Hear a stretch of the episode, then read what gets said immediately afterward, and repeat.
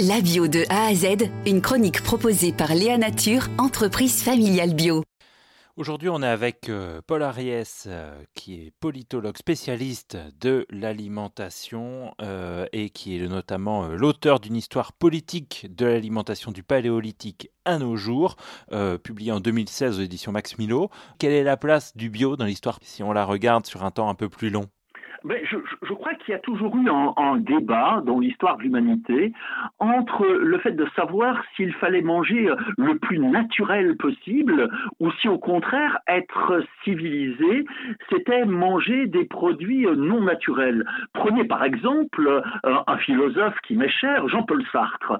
Jean-Paul Sartre refusait de manger des fruits, il préférait manger des desserts euh, élaborés puisqu'il considérait que cette élaboration, ce travail, était un signe de la civilisation, euh, de la civilisation du travail, de l'enrichissement que les humains pouvaient apporter à, la nature. Mais, mais c'est vrai que quand on parle aujourd'hui d'agriculture biologique, quand on parle d'agroécologie, en, en, fait, il s'agit aussi tout simplement de redevenir raisonnable. Je veux dire par là de renouer avec les pratiques qui étaient celles euh, de nos anciens. Le problème concernant la bio, c'est que la bio a dérivé au fil des années. Pourquoi? Ben, Le bio européen est devenu largement une bio-industrie, avec une sorte de nivellement euh, par le bas.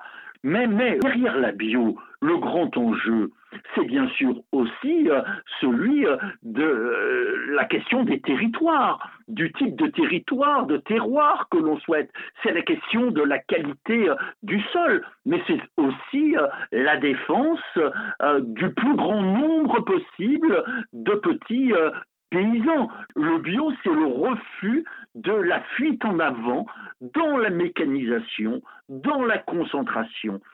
C'est vraiment cette conviction que le devenir de l'humanité repose sur des fermes polyvalentes, des fermes produisant à la fois des fruits, des légumes, des céréales, de la viande, du lait, et j'ajouterai de surcroît de la bonne terre et des fumures, du fumier animal dont nous avons tant besoin l'un des enjeux pour vous, c'est aussi d'appuyer sur un levier, celui de la restauration euh, collective et en particulier la restauration scolaire. Pourquoi? Ben, La grande chance de la France, c'est l'importance de ce qu'on nomme la restauration sociale, la restauration collective.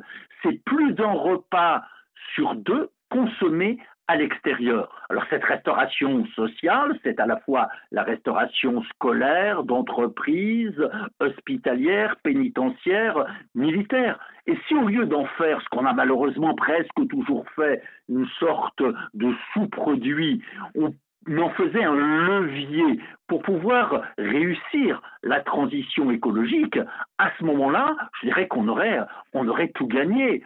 C'est-à-dire qu'il va falloir modifier le cahier des charges du Code des marchés publics pour pouvoir aller vers une alimentation qui soit resaisonnalisée, qui soit également relocalisée, moins gourmande en eau, moins carnée, surtout carnée autrement, c'est-à-dire issue de l'élevage paysan et, non pas de l'élevage industriel. il faut aussi que cette alimentation soit de type biologique, issue de l'agroécologie. Et j'ajouterais cette alimentation euh, sociale, notamment scolaire, devrait, à mes yeux, être servie à table.